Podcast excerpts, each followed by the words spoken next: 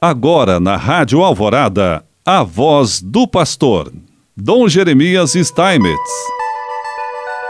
Prezado irmão, prezada irmã, mais uma vez nós aqui estamos e queremos te saudar com alegria. Hoje nós já estamos vivendo o segundo dia desse ano de 2021, dia 2 de janeiro. E queremos continuar com você a reflexão que iniciamos no dia 27 sobre a mensagem do Santo Padre para a celebração do 54º Dia Mundial da Paz, em que o Papa quer falar sobre a cultura do cuidado como percurso para a paz. Continuando, podemos dizer também e falar sobre o cuidado no ministério de Jesus a vida e o ministério de Jesus encarnam o ápice da revelação do amor do Pai pela humanidade. Na sinagoga de Nazaré, Jesus manifestou-se como aquele que o Senhor consagrou e enviou, a anunciar a boa nova aos pobres,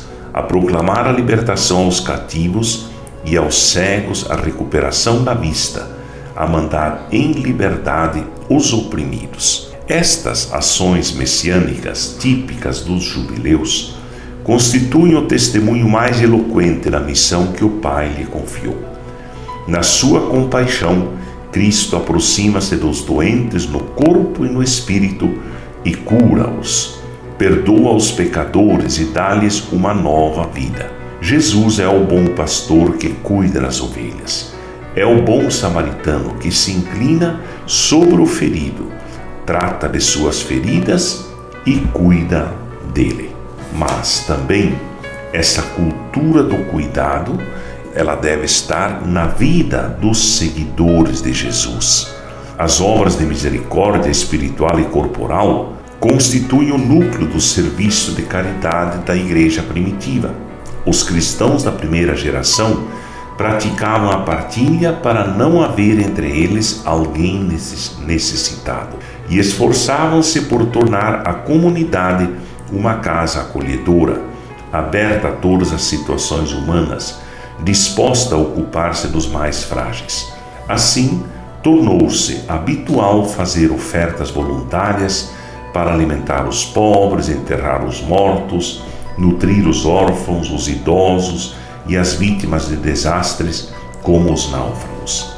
E, em muitos outros períodos, vemos isto presente. Mas também os princípios da doutrina social da Igreja são base da cultura do cuidado.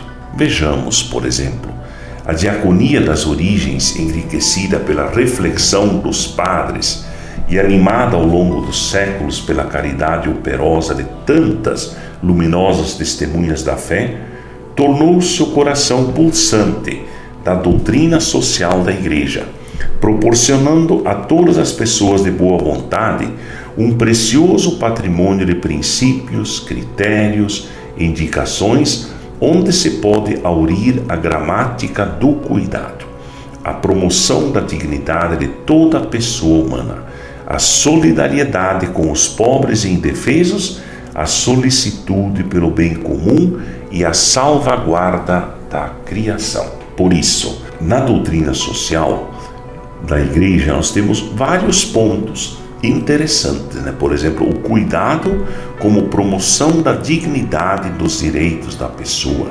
O conceito de pessoa que surgiu e amadureceu no cristianismo ajuda a promover um desenvolvimento plenamente humano, porque a pessoa exige sempre a relação e não o individualismo. Afirma a inclusão e não a exclusão, a dignidade singular e inviolável e não a exploração. Toda pessoa humana é, enfim, em si mesma e nunca um mero instrumento a ser avaliado apenas pela sua utilidade. Foi criada para viver em conjunto na família, na comunidade, na sociedade, onde todos os membros são iguais em dignidade. E dessa dignidade derivam os direitos humanos, bem como os deveres que recordam, por exemplo, a responsabilidade de acolher e socorrer os pobres, os doentes e marginalizados. E é assim, com esta promoção do cuidado das pessoas, que Deus quer nos abençoar. Em nome do Pai, do Filho e do Espírito Santo. Amém.